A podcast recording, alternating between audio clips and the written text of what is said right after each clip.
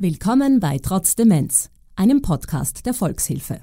Wir laden hier Menschen ein, offen über ihre Erfahrungen und ihr Leben mit Demenz zu sprechen. Herzlich willkommen zu einer neuen Folge von Trotz Demenz, der Podcast. Mein Name ist Asta Kretsche-Bester und mit diesem Format hat sich die Volkshilfe das Ziel gesetzt, eine Krankheit, die oft verschwiegen und ins Abseits gedrängt wird, selbstverständlich und selbstbewusst zum Thema zu machen. Hören Sie Menschen, die über ihre persönlichen Erfahrungen und Sichtweisen sprechen.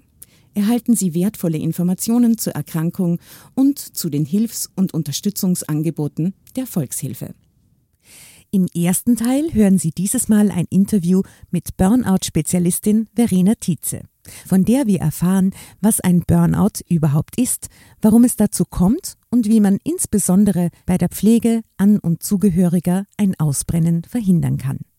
Und im zweiten Teil geht's dann wieder um wichtige Informationen zum Thema und heute um Selbsthilfegruppen und Angebote für Angehörige und Betroffene. Schön, dass Sie zuhören. Angehörige mit Demenz zu pflegen, stellt eine besondere Herausforderung dar. Wenn aus Herausforderung aber Überforderung wird, können pflegende Angehörige ihre Aufgaben irgendwann nur noch mit Schwierigkeiten oder im schlimmsten Fall gar nicht mehr bewältigen. Deshalb sind sowohl Burnout als auch Depressionen bei pflegenden Angehörigen ein Thema. Burnout ist ein Begriff, den man vor allem aus dem Kontext von chronischem Stress im Arbeitsalltag oder einer übermäßigen Arbeitsbelastung kennt. Dieser Zustand der emotionalen, geistigen und körperlichen Erschöpfung muss aber nicht nur auf den beruflichen Bereich beschränkt sein, sondern kann auch in anderen Lebensbereichen auftreten, wie beispielsweise in persönlichen Beziehungen oder sozialen Verpflichtungen, wie sie etwa die Betreuung von pflegebedürftigen Angehörigen darstellt.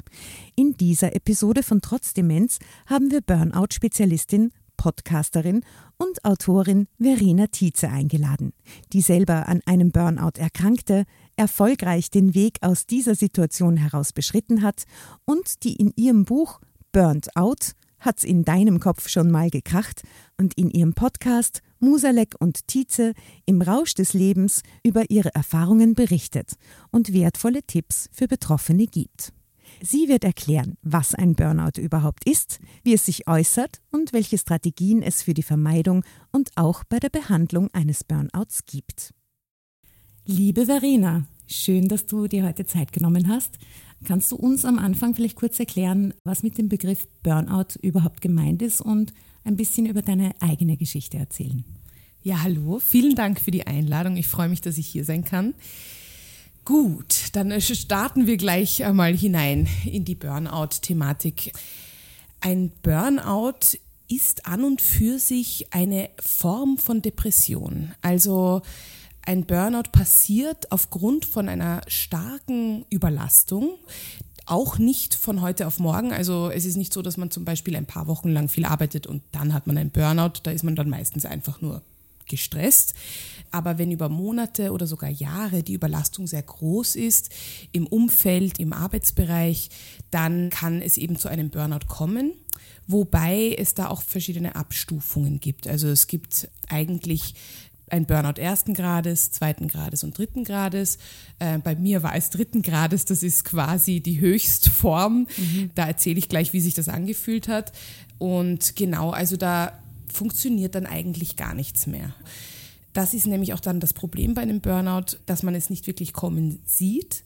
Und wenn es dann da ist, dann ist der Körper und der Geist und die Seele schon so überlastet, dass es kein schnelles Zurück mehr gibt. Also da reicht dann oft nicht eine Woche Urlaub und dann bin ich wieder hergestellt quasi, sondern dann bedarf es wirklich einer längeren Heilungsreise. Mhm. Und das macht das Ganze natürlich schwierig eben, dass man es erkennt früh genug, dass man vielleicht Maßnahmen setzt, bevor es dann wirklich zu einem Burnout dritten Grades zum Beispiel kommt, ja, genau. Und bei mir war es eben so, dass ich es überhaupt nicht habe kommen sehen. Ja. Und ich könnte jetzt ein bisschen erklären, mal wie das bei mir so vonstatten gegangen ist. Also ich habe unglaublich viel gearbeitet. Ich hatte so einen 70 Stunden die Woche Job meine Taktik, um damit umzugehen, dass ich sehr viel Stress hatte, war Alkohol. Das heißt, ich habe oft getrunken abends mhm. oder am Wochenende, um mich zu entspannen. Das war quasi meine Entspannungstaktik. Und das war ja nicht unbedingt gesund. Also das war ein bisschen ein Strudel, der sich da entwickelt hat und das ist sicher über Jahre lang so gegangen. Also dass ich immer mehr gearbeitet habe, immer weniger auf mich geachtet habe, mhm. sprich zum Beispiel kein Sport, keine Spaziergänge in der Natur, nicht reflektieren über mich oder mir Zeit für mich nehmen, sondern eben sehr viel im Außen gelebt, sehr viel für Chefs, Chefinnen gelebt, um andere glücklich zu machen mhm. und zeitgleich dann eben viel getrunken, um den Druck irgendwie rauszunehmen. Mhm. Und das war so eine Spirale dann. Und das war die Spirale, ja. genau. Also es ist eigentlich so eine Überforderung durch das Außen dann allalong passiert. Auf jeden Fall. Mhm. Mhm. Aber bevor wir dann jetzt noch ein bisschen in die Details von dieser Erkrankung gehen, du hast ja was Tolles draus gemacht, weil du hast es geschafft, dich aus dieser Spirale zu befreien mhm. und bist zur Spezialistin zu dem Thema quasi geworden. Wie hat denn das funktioniert? Wie kam es dazu? Also, das war, das war ein langer Weg, dass ich hier sitze. Also, das ist jetzt drei Jahre her, dass, mhm. dass, dass das Burnout eingeschlagen hat. Und ich habe eine lange Reise hinter mir. Also das, ich möchte auch gleich dazu sagen, das muss nicht jeder so tun wie ich. Also das ist sehr persönlich, was ich hier erzähle. Ich äh, war in zwei Kliniken, also ich war stationär in Kliniken. Es gibt auch Burnout-Kliniken, also wo man wirklich hingehen kann, ja. wenn es einem sehr schlecht geht. Ich habe sehr lange und intensiv Therapie gemacht. Mhm. Ich habe mich sehr viel eben mit mir beschäftigt und mit mir auseinandergesetzt. Ich habe Taktiken gefunden, die mir helfen, zum Beispiel eben wie Sport, Yoga, Meditation. Ich habe auch Freundschaften gewechselt quasi. Ich habe viele Freunde und Freundinnen verloren, die mich in der Zeit nicht unterstützen konnten. Also das sind ganz viele Dinge, die da passiert sind mhm. in den mhm. letzten drei Jahren. Aber was mir sehr wichtig ist, ist darüber zu reden eben und Menschen Hilfe zu bieten oder auch einfach nur zu sagen, du bist nicht allein. Mhm. So viele sind so gestresst und leiden darunter und fühlen sich, wie als hätten sie versagt oder schämen sich dafür, dass sie überfordert sind mit ihren Situationen. Und genauso war es bei mir. Ich habe mich so geschämt dafür, dass ich nicht mehr für andere da sein konnte, dass ich nicht mehr das leisten konnte, was ich eigentlich wollte. Und das finde ich ist in unserer Gesellschaft so schwierig, dass das so ein Tabuthema ist. Burnout ist tabu, Alkoholsucht ist natürlich auch tabu, Überforderung ist eigentlich tabu. Also wir sollen leisten, wir sollen funktionieren und wir sollen alles unter einen Hut bringen. Mhm. Und das ist einfach manchmal zu viel.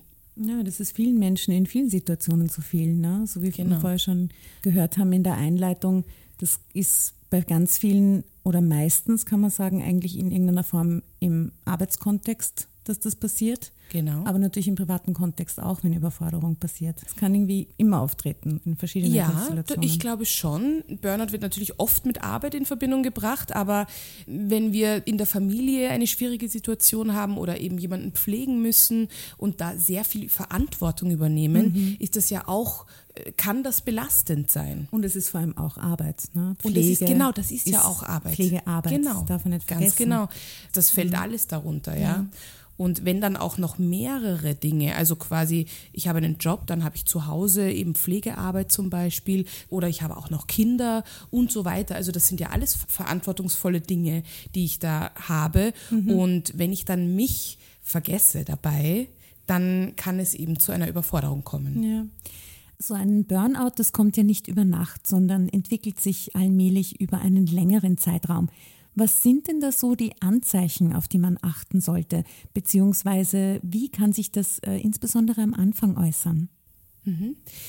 Eine Sache ist auf jeden Fall, wenn ich merke, ich bin schon sehr oft schlecht drauf, das ist jetzt salopp gesagt, aber ich fühle mich nicht gut, ich bin vielleicht auch schnell genervt, es kann auch sein, dass ich aggressiv werde oder wütend. Also, dass ich zum Beispiel wütend bin auf Menschen in meiner Umgebung oder auch, ich fühle mich hilflos. Mhm. Sprich, es passiert etwas und ich denke mir, oh Gott, ich kann das nicht jetzt auch noch machen. Überforderung im Sinne, da kommen jetzt fünf E-Mails, die kann ich nicht mal mehr beantworten. Also, grundsätzlich so eine Stimmung, dass es eigentlich alles viel ist und man es gerne abgeben würde. Oder man mhm. eben die, die Verantwortung drückt auf einen. Mhm. Und das ist auf jeden Fall ein Zeichen, dass die Überlastung schon recht groß ist. Und was zum Beispiel mir aufgefallen ist, es gab kaum mehr Momente, in denen ich einfach nur entspannt war. Mhm. Also vielleicht sich selbst fragen, bin ich irgendwann mal am Tag ein paar Minuten einfach nur glücklich und entspannt? Gibt es das? Mhm. Kann ich mich zurücklehnen und einen Vogel beobachten oder kann ich mich zurücklehnen und mich über ein gutes Essen freuen? Also diese Lebensfreude, die ist irgendwie weg oder sehr mhm. wenig nur noch da. Und das ist zum Beispiel ein Anzeichen, dass es wirklich schon, also dass der Körper, der Geist überfordert ist. Mhm. Ja. Also wenn ich quasi immer im höchsten Gang laufe, ja, ja. immer runterkomme so richtig. Genau, und da ist schon so ein grundsätzliches Stresslevel da. Mhm. Also ich komme gar nicht mehr so richtig runter. Ich gehe schlafen, schlafe vielleicht auch schlecht. Also Schlafstörungen sind auch ein, ein mhm. Anzeichen. Mhm.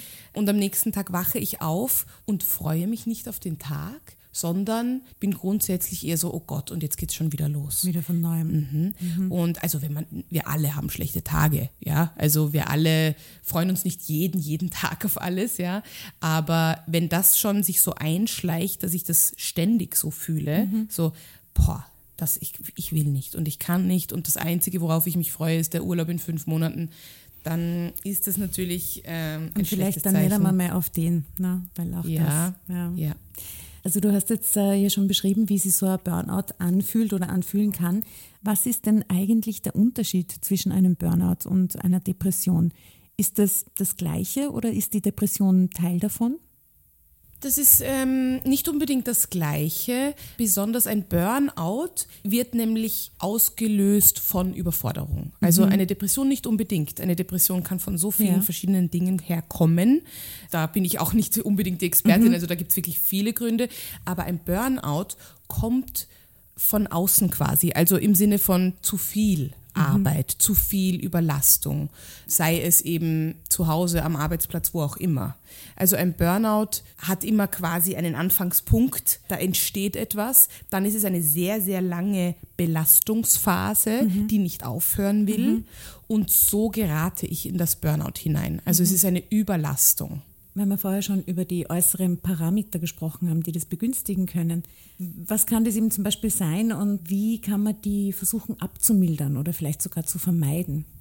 Also was ganz wichtig ist, ist Grenzen setzen. Mhm. Also für sich dann zu sagen, ich nehme mir jetzt die Zeit und ähm, wenn jemand das braucht, vielleicht auch sogar eine Uhrzeit mhm. und sagen so um 18 Uhr öffne ich zum Beispiel den Laptop nicht mehr, wenn es jetzt ein Arbeitskontext mhm, ist mhm. oder wenn es um Pflege geht oder so etwas, dass man trotzdem sagt, um diese Uhrzeit nehme ich mir jetzt Zeit für mich, mache die Tür zu, vielleicht kann ich eine kurze Meditation machen oder 20 Minuten Yoga. Es geht hier nicht darum, dass man vier Stunden am Tag alleine sein soll. Mhm. Es geht eher darum, dass man immer wieder eine Verschnaufpause hat und dass man immer wieder sich ein bisschen auf sich besinnen kann zum Beispiel. Oder dass man eben Nein sagen kann, wenn es zu viel wird. Also das ist dieses Grenzen setzen Thema. Ja, also dass man selbst für sich einsteht und einfach weiß, ähm, für mich ist es jetzt zu viel heute und ich brauche jetzt was zu essen zum Beispiel. Auch oft Menschen vergessen, es zu essen, zu trinken, ein großes Glas Wasser, und so weiter. Also wir vergessen dann auf unsere Bedürfnisse und schauen nur noch auf die Bedürfnisse von anderen. Mhm.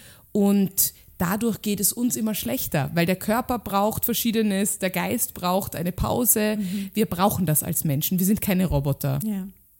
Ich würde an der Stelle auch ganz gerne kurz darauf hinweisen, es gibt von der Volkshilfe Tageszentren für hilfs- und pflegebedürftige Menschen und die stellen nicht nur ein flexibles Betreuungsangebot für Betroffene dar, sondern die bedeuten auch Entlastung für pflegende Angehörige, so dass man eben auch einmal alltäglichen Dingen wieder nachgehen kann, Erledigungen machen, ins Fitnessstudio gehen, also auch einmal Zeit hat, etwas für sich selbst zu tun, wofür ansonsten vielleicht wenig Zeit bleibt.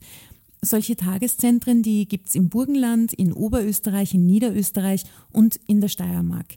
Nähere Informationen dazu, die verlinken wir natürlich dann wieder gerne in der Folgenbeschreibung. Das ist so wichtig. Ähm, was auch wichtig ist, nämlich, weil du sagst Fitnessstudio.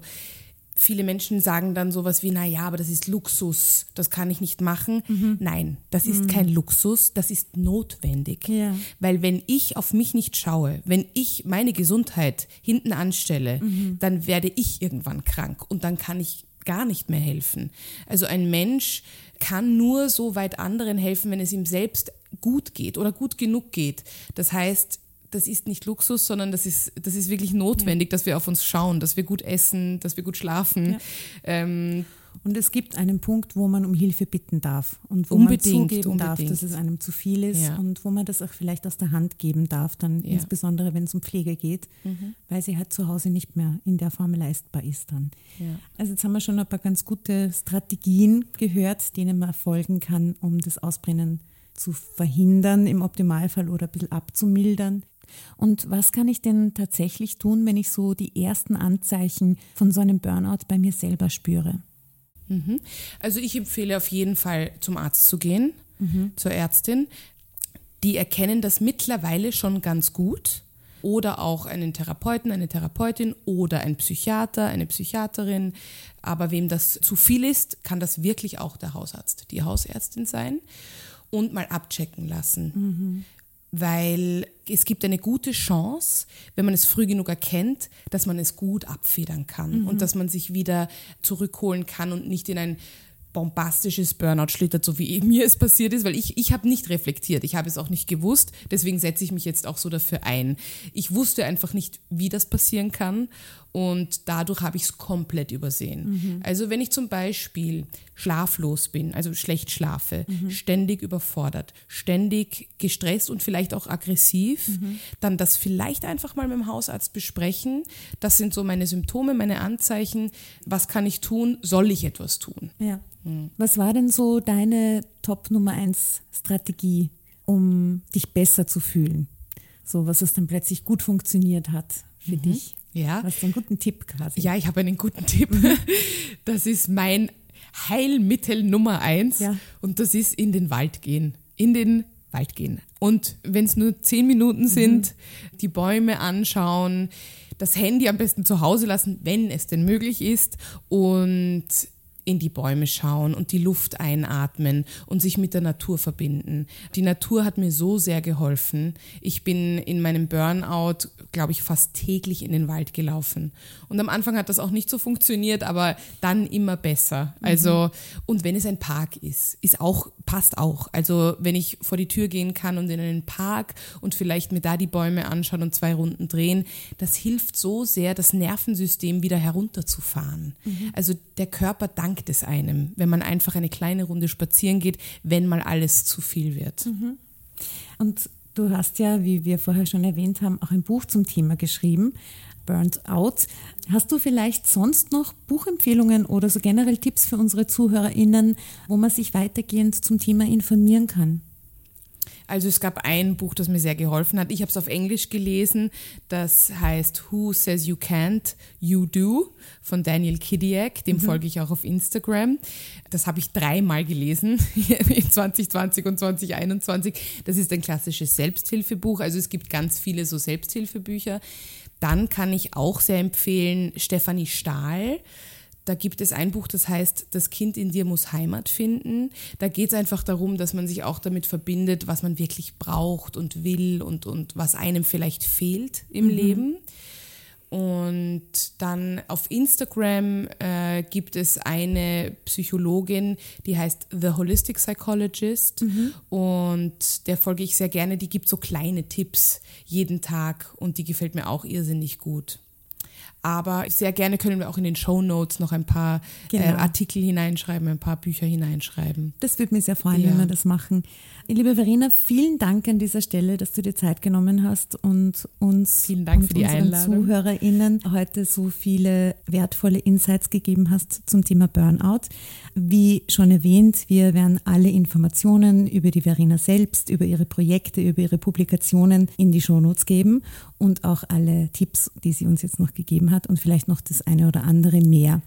Also Sie können das sehr gerne dann in den Shownotes, also in der Folgenbeschreibung finden. Nochmal vielen Dank. Also ich finde das ganz toll, was ihr macht übrigens und vielen Dank für die Einladung. Sehr gerne. unserem Infoteil geht es dieses Mal um Selbsthilfegruppen und Angebote sowohl für Betroffene als auch für Angehörige. Die unterschiedlichen Angebote reichen in Österreich von Gesprächsgruppen und Angehörigentreffen über Gedächtnistrainings, gemeinsame Singnachmittage und Ausflüge bis hin zu Besuchen im Museum oder im Theater. Für Betroffene tragen diese Angebote einerseits dazu bei, ein aktives Leben in einem verständnisvollen Umfeld beizubehalten und den Glauben an sich selbst zu stärken. Und sie ermöglichen gleichzeitig den Austausch mit anderen Betroffenen, um zu zeigen und zu verstehen, dass man mit seiner Situation nicht alleine ist. Bei Angehörigentreffen können sich wiederum betreuende und pflegende Familienmitglieder und Partnerinnen über ihren Alltag, ihre persönlichen Erfahrungen, über Probleme und individuelle Lösungen im Umgang mit Demenz austauschen.